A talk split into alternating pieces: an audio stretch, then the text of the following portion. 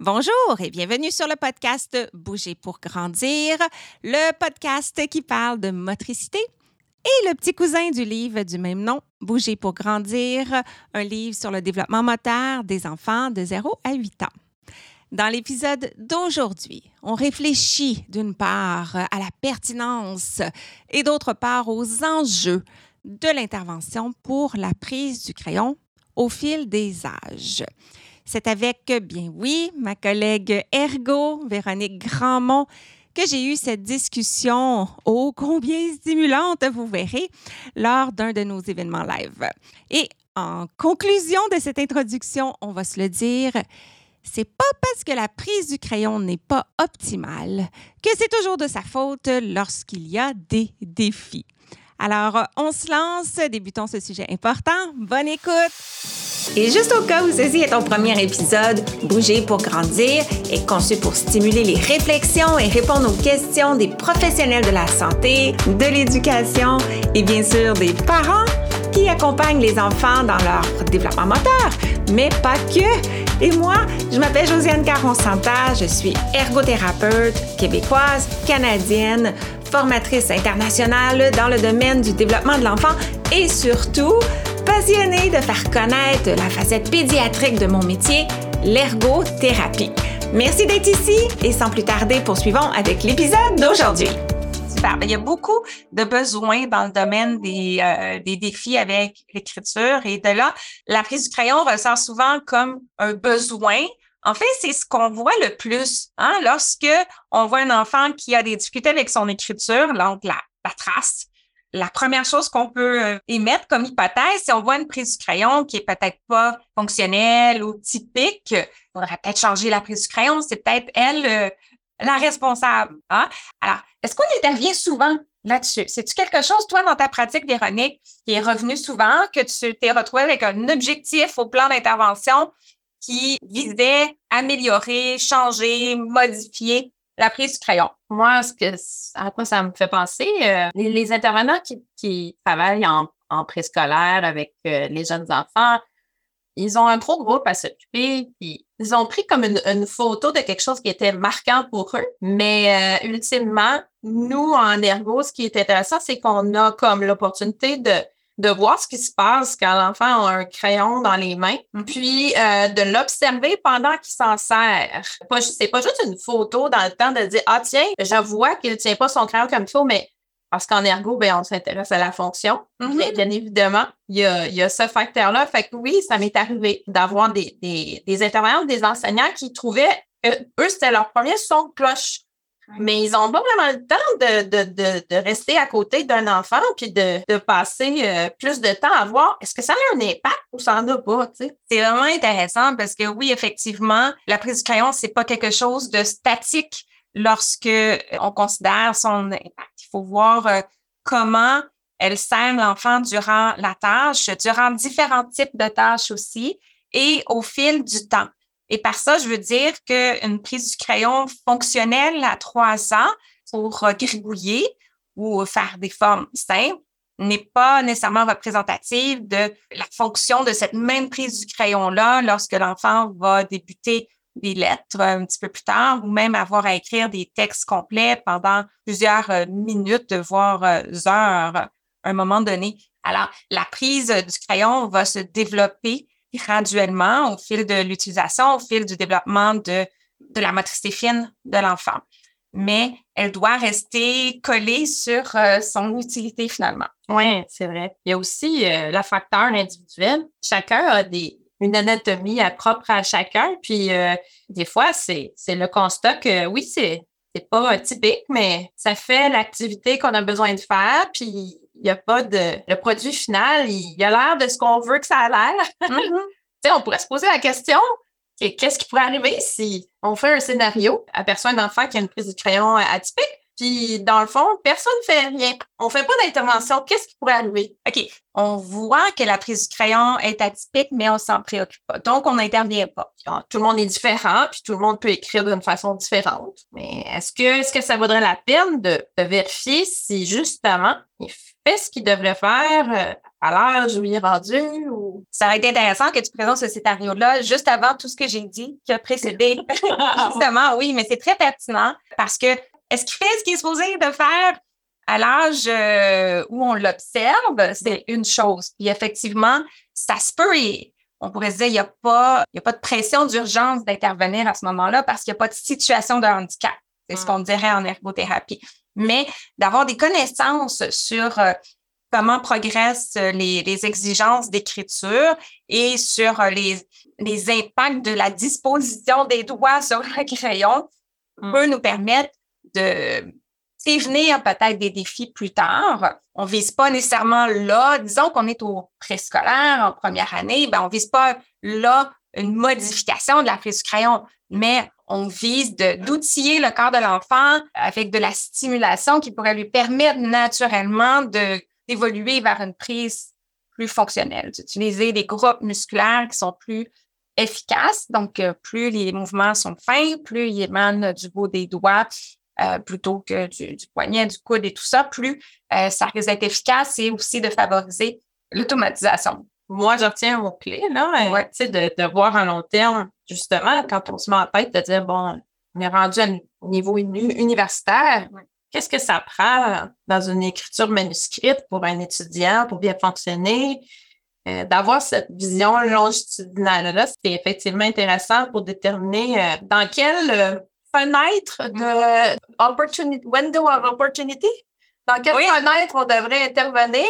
Période clé du développement de, l'enfant, du jeune, qui pourrait permettre euh, le bon moment finalement d'intervention. Fait que si j'ai comme le goût de reprendre la question de base, pour ou contre intervenir, sachant que il y a des études qui démontrent que plusieurs types de prise du crayon peuvent être fonctionnels sans impact sur la lisibilité sans impact euh, marqué sur la vitesse non plus d'écriture. Donc, euh, est-ce qu'on intervient, est-ce qu'on n'intervient pas? Puis les enjeux. Intervenir pour une prise du crayon, ça implique lui demander de faire un changement d'habitude. Et euh, à cet effet-là, il y a une question d'âge qui est importante.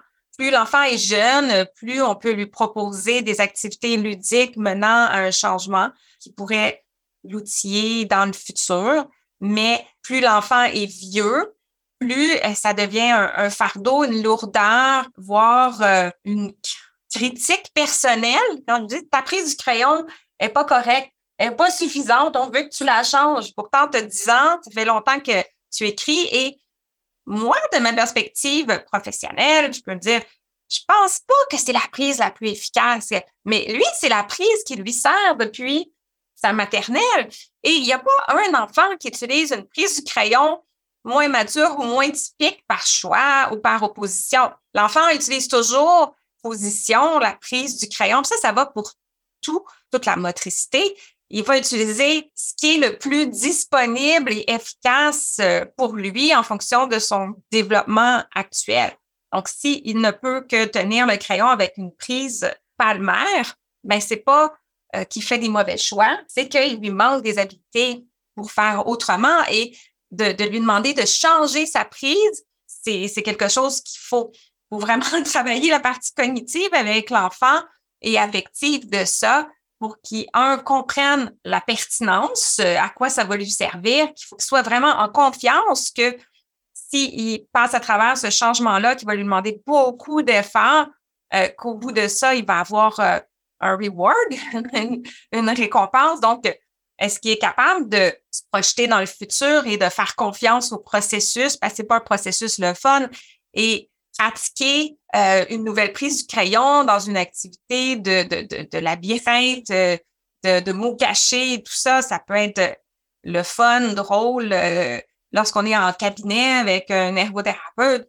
Mais une fois que je retourne dans la classe et que je dois faire une dictée, que je dois rédiger des lignes, me concentrer sur l'orthographe en même temps et tout ça, partager mon attention entre ma prise du crayon et le contenu de ce que j'essaie de faire, c'est difficile, c'est même impossible. Donc, c'est fort probable que ma prise va revenir à ce qui est le plus confortable, qui est le plus facile euh, à ce moment-là. Pour quand, quand, on rencontre des enfants plus vieux, pour orienter leur motivation, il faut avoir des bonnes raisons. Il faut que la personne en fait, l'enfant s'approprie cette motivation-là, c'est sûr. en fait, il faut qu'il voit si ça lui donne des opportunités qui l'intéressent ou non. Parce que si, dans le fond, pour lui, c'est pas une opportunité ou si c'est pas quelque chose que ça va lui amener rien de plus ou, par exemple, lui permettre de faire quelque chose, un travail artistique qu'il rêve de faire ou quelque chose qui, qui, qui, lui, est pas en lien avec ce qui est important pour lui, ben effectivement, ça, ça va être très difficile de, de, de l'engager dans ce changement-là. Puis, il y a autre chose aussi, Josiane. Euh, je pense que pour décider de changer ou pas, le premier son de cloche étant la prise, mais quand on fait notre processus, ben c'est pas juste ça qu'on va regarder. Puis peut-être que finalement, le fait que quelqu'un ait porté ça dans notre attention, ben la réponse, ça sera pas ça, ça va être autre chose. Finalement, ça va, être, ça va avoir été une bonne chose que quelqu'un lui pose la question. Oui. On devrait-tu faire, on devrait-tu changer ça? Puis là, on découvre finalement, ben non, c'était pas ça, c'était autre chose. Tout à fait, parce que l'écriture, c'est beaucoup plus compliqué que la manipulation motrice de, de l'outil scripteur. Il y a du langage là-dedans, il y a des fonctions exécutives, il y a beaucoup d'autres aspects. Et la raison qui menait la consultation était une difficulté, pas avec la prise du crayon, mais euh, généralement, il y a un problème avec l'écriture elle n'est pas lisible ou elle n'est pas assez rapide ou l'enfant n'est pas bien pendant qu'il écrit. Et euh, oui, ça se peut qu'on remarque que la prise du crayon n'est pas optimale, mais c'est pas toujours de sa faute. C'est pas toujours elle mmh. qui cause euh, ou qui mène au problème de lisibilité. Donc, on peut avoir une prise du crayon qui est pas adéquate du tout, mais son rôle dans le problème de lisibilité est peut-être mineur. Et dans cette optique-là, c'est pas parce qu'on le voit qu'il faut intervenir là-dessus, même s'il y a des grosses situations de handicap avec l'écriture. De là, savoir euh, comment observer, analyser, euh, évaluer ce qu'on voit et après ça, prioriser les interventions qui vont aider le plus l'enfant fonctionnellement mm. à court terme. Mais je pense qu'on on peut être content quand les gens nous, nous réfèrent des gens pour une prise de crayon parce que finalement, c'est parfait. Ça donne l'opportunité de dire, ben, peut-être que ça a un impact, mais peut-être que c'est autre chose qui a un impact. Est-ce que l'enfant fait ce qu'il est supposé faire à l'âge où il est rendu? Ou est-ce qu'il y a euh, ce qu'il faut pour avoir les opportunités qui s'en viennent, finalement? Fait que c'est pas une question d'intervenir ou non. Savais-tu que l'Académie a créé un guide super pratique du développement moteur de l'enfant? Concrètement, c'est quoi? C'est la liste des jalons moteurs de motricité globale, de motricité fine, étape par étape, âge par âge, entre 0 et 8 ans. Si tu ne l'as pas déjà, tu peux aller joindre ma communauté et le récupérer au www.josianecaroncenter.com guide. Ce n'est pas une question d'intervenir ou non, c'est vraiment une question de contexte. Donc, dans quel contexte c'est justifié d'intervenir ou non. Et euh, ce contexte-là inclut l'analyse euh, de, la situation et aussi du contexte d'intervention. Donc, euh, est-ce qu'on a un enfant motivé, une famille disponible pour soutenir l'enfant? Combien de temps on a pour accompagner cet enfant-là dans ce changement-là? C'est vrai parce que en fait, il y a plusieurs façons d'intervenir à ce niveau-là ben, s'il faut développer la maturité euh, euh, du corps de l'enfant, ben c'est sûr que ça ne prendra pas euh, deux jours pour changer ça. versus c'est quelque chose qui va améliorer le confort rapidement et que ça va faire un impact pour la personne. On, a souvent ça quand les enfants sont rendus plus vieux, par exemple. je pense que le potentiel de changement est plus, plus grand quand ils sont plus petits. Ça vaut la peine de travailler le corps quand ils sont petits. Effectivement, il y a différentes approches. Et celle qu'on va préconiser de faire devoir faire du sens pour l'enfant, pour la famille et en regard de où en est l'enfant dans son développement. Et lorsqu'on se dirige vers une approche qui touche le corps, le développement de capacité, surtout si l'enfant est plus vieux, faut vraiment se poser la question, est-ce qu'on a un contexte pour le faire et le temps pour le faire, ce qui pourrait prendre euh, des mois? Si la, la famille, l'enfant est motivé, c'est parfait, mais, je pense qu'en ergo aussi, qu'est-ce qui, qu'est-ce qui est chouette, c'est qu'on peut donner quelque chose pour comme euh, pendant qu'on travaille le long terme, ben, qu'est-ce qu'on peut faire à court terme aussi? Je pense que c'est toujours par les deux bouts qu'il faut adresser les situations. C'est ça qui donne les meilleurs, euh, les meilleurs résultats, puis la meilleure satisfaction, en fait. Mais est-ce qu'on pourrait voir justement la portée des impacts court, moyen et long terme? Alors, euh, qu'est-ce qui peut servir cet enfant-là avec le moins d'efforts possible au niveau thérapeutique dans le plus court terme possible et procéder dans cet ordre-là? Donc, un, l'ergonomie, le positionnement du corps, c'est des choses qui peuvent se régler en une fois au niveau de l'apprentissage des connaissances, procurer des outils de mémoire pour l'enfant et ensuite du soutien de l'environnement pour euh, rappeler à l'enfant et modifier le, mobilier aux besoins. Mais c'est clair que euh, poste de travail non ergonomique va avoir un impact sur la prise du crayon. Et je ne sais pas si vous l'observez, moi, ça a été une révélation sur moi-même au fil de mes années en ergothérapie où je, me rends compte que lorsque je suis couchée dans mon lit, je tiens pas mon crayon de la même façon que lorsque je suis à plat ventre par terre, que je, lorsque je suis sur une, une table non ergonomique ou que je suis positionnée pour une raison quelconque où mon, euh, mon papier est loin de moi. Tu n'as pas besoin de te stabiliser euh, Exactement. de la même façon dans les différents contextes. Exactement. Ben, parfois, on est dans un autre environnement, on a une petite pâte de papier sur nous, pas solide, on est instable. Donc, la prise du crayon, elle est très sensible euh, au positionnement. Donc, un, moi, je commencerai toujours par ça. Ça ça coûte rien au niveau de, de l'investissement du client, du temps pour adresser ça.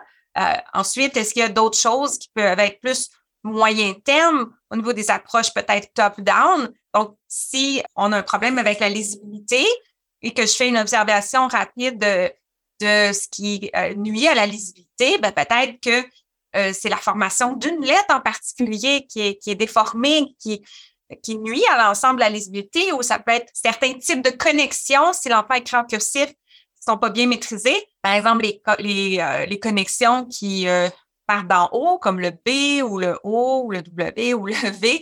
Si l'enfant maîtrise pas bien celle-là, mais c'est pas des enseignements qui sont longs à faire pour euh, remontrer la bonne formation de la lettre et, et s'exercer sans se dire j'entreprends de reprendre toute la révision de la formation des lettres et tout ça. Donc, ça, ce serait des interventions top-down, plus moyen terme. Et maintenant, si, euh, encore là, si j'ai un contexte et euh, de la motivation, ben, si j'ai un jeune, par exemple, qui, en plus de ses défis d'écriture et que si mon analyse a indiqué que la prise du crayon était euh, en partie suffisamment responsable, mais que ce jeune-là a des difficultés en éducation physique, il ne fait pas encore de vélo, il voudrait en faire, il a de la misère à tenir ses ustensiles d'une manière adéquate euh, lorsqu'il est en public. Bien là, on peut se dire, encore là, c'est quelque chose qu'on décide en collaboration avec le jeune et la famille, mais une intervention bottom-up qui vient chercher toute la chaîne du développement sensori-moteur en partant peut-être si il y a encore des réflexes qui viennent interférer. On, on va travailler là-dessus, sur le contrôle postural, sur euh, la, dissociation et revenir nourrir euh, toute cette chaîne de développement-là pour avoir un impact non seulement sur la prise du crayon et l'aisance à manier le crayon pour l'écriture, mais aussi sur toute la motricité euh, fonctionnelle de l'enfant. Tu sais, quand tu as, parlé de réflexe, tu, tu me disais, oh, tu reçois-tu des, des demandes? Tu reçois-tu des demandes pour les prises de crayon? ce que j'ai remarqué souvent quand on adressait les questions d'ergonomie, parce que, comme tu dis, c'est des choses qu'on regarde dans les premières choses à regarder. Oui. Mais euh, c'est vraiment intéressant ce qu'on peut des fois observer dans les positionnements à la chaise. L'enfant est assis, puis euh, il adopte euh, toutes sortes de postures. Malgré le fait que tu cherches à le positionner, il n'est pas capable de garder ce positionnement-là. De là, je pense qu'à ce moment-là, comme on disait tantôt, ben, ça ne sera pas la prise sur quoi tu vas intervenir. Peut-on essayer de résumer ce qui est ressorti pour répondre à notre question de base, notre euh, euh, débat sur euh, l'intervention? Donc, c'est pas un clair oui, il faut intervenir, il faut changer ça à tout prix. C'est pas un clair non non plus de se dire ben chaque enfant est différent, chaque enfant se développe à son rythme et ce qui est important, c'est que c'est fonctionnel. Donc, il euh, faut remettre d'énergie là-dessus. Donc, moi, j'irais une phrase il faut avoir les bonnes raisons pour la bonne personne. Exactement. Ah, quand même. Et c'est qui la bonne personne? Plus on est jeune, plus on est la bonne personne. Parce que plus on est jeune, plus on a du potentiel d'être, euh, qu'on nous propose des stimulations, qu'on va trouver le fun et on va avoir du plaisir à faire des activités motrices, posturales, motricité fine, qui vont contribuer à mon développement. Donc, ça se fait à mon insu et euh, ça va euh, se répercuter sur l'ensemble de mon fonctionnement. Presque tout ce qu'on fait dans la vie euh, utilise des mains. Donc, intervenir sur la motricité fine quand j'ai trois ans, ça me rend service. Mais je dirais pas intervenir veut dire plus il y a un problème, on, cherche une solution, mais stimuler, procurer des opportunités au niveau de la motricité fine quand j'ai trois ans, c'est clair que ça peut aider ma prise du crayon, mais c'est clair que ça peut se répercuter sur l'ensemble de mon fonctionnement quotidien, autant avec mon habillage que mes activités ludiques. Donc, plus je suis jeune, plus je suis la bonne personne. Et aussi, plus je suis jeune, moins on sait l'impact d'une prise du crayon atypique. Alors, si je suis face à un enfant du préscolaire qui tient le crayon, par exemple, comme ça, mais il arrive à écrire son nom. C'est pas mal ce qu'on fait au préscolaire, peut-être quelques lettres. On n'a aucune idée comment cette prise du crayon-là, qui a plusieurs caractéristiques qui la rendent moins fonctionnelle, euh, pour être capable de développer des petits mouvements digitaux qui vont permettre d'augmenter la vitesse d'écriture, qui vont faciliter l'automatisation. Donc, on est, on est encore aveugle sur l'impact lorsqu'il sera euh, en quatrième année, en sixième année, au secondaire. Alors, c'est le temps de mettre le paquet côté prévention pour euh, pas causer préjudice à cet enfant-là parce qu'on ne le sait pas. Mais si euh, la personne devant moi a 14 ans, ben, on est un peu plus outillé en information pour se dire, ben, jusqu'à maintenant, oui, il dit que ça, il, se sent un peu plus fatigué que les autres, il doit brasser sa main de temps en temps, prendre un peu plus de pause, mais ça a été quand même fonctionnel jusqu'à maintenant et il y a peut-être un petit peu moins de rapidité, mais pas au point que ça affecte ses notes ou euh, son engagement, son, plaisir euh, au niveau scolaire. À ce moment-là, c'est pas indiqué d'intervenir, à moins que ça, vienne du jeune et qu'ils disent, ben là, moi, je suis pas bien, je veux pas mon crayon comme ça, pouvez-vous m'aider? Un autre contexte complètement différent parce que, pour revenir au mot enjeu, c'est que la dernière chose qu'on veut faire, c'est offusquer l'enfant, le alourdir son quotidien en lui disant ben là à partir d'aujourd'hui, euh, il va falloir que tu fasses des petits exercices de motricité fine à la maison tous les soirs en plus de tes devoirs. Tu as le droit d'utiliser ta prise du crayon ordinaire parce que là on, fait un changement. Alors ça, c'est préjudiciable. Ça, je trouve ça super intéressant. Dans le fond, euh, euh, l'aspect, l'aspect de bien évaluer ou bien déterminer la, le contexte occupationnel du, jeune quand il est plus vieux. Euh, je trouve ça vraiment important avant l'intervention.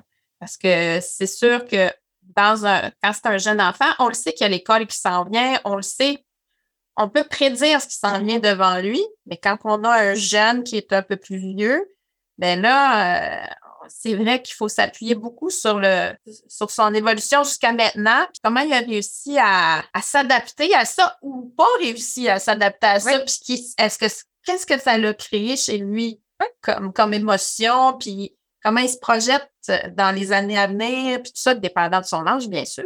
Non, mais plus l'enfant est, est âgé, plus il est capable lui-même de décrire euh, les situations de handicap qui le concernent. Et si lui t'en voit pas, si les enseignants n'en voient pas, pas à nous à en voir, à en créer. Euh, si l'enfant était référé vers nous pour ça, par exemple, il faut bien investiguer euh, pour préciser le, le pourquoi, ce qu'il y a derrière ça. Et comme je disais tout à l'heure, pas toujours la faute de la prise du crayon. Non, c'est ça. Euh, donc, je pense que c'est, c'est le mot de code pour demander de l'aide pour les activités d'écriture, c'est la prise du crayon. C'est le mot de code que les parents utilisent, que les enseignants utilisent. Mm-hmm. Mais une fois qu'on a pitonné le code, ben, à ce moment-là, c'est le temps de faire euh, justement un bilan complet pour voir euh, qu'est-ce qui cause la situation de handicap au quotidien, puis surtout déterminer qu'est-ce qui va euh, aider l'enfant à mieux fonctionner. Je ralentis mon débit de voix parce que j'essaie d'annoncer une conclusion. C'est la fin. Aujourd'hui. Aujourd'hui. Voilà ce qui conclut notre euh, live. Bye! Merci d'avoir écouté et à bientôt pour notre prochain épisode. Et d'ici là, vous pouvez me retrouver quotidiennement sur les réseaux sociaux, consulter mon blog et profiter de mes ressources gratuites gratuite en joignant ma communauté au josianecaronsanta.com oblique guide. Le podcast Bouger pour grandir est une production de l'Académie de formation JCSI, des formations en ligne sur le développement et fonctionnement de l'enfant de la perspective de l'ergothérapie. Pour cet épisode et sur ce, je vous dis à très très bientôt pour continuer à parler d'ergo. Bye!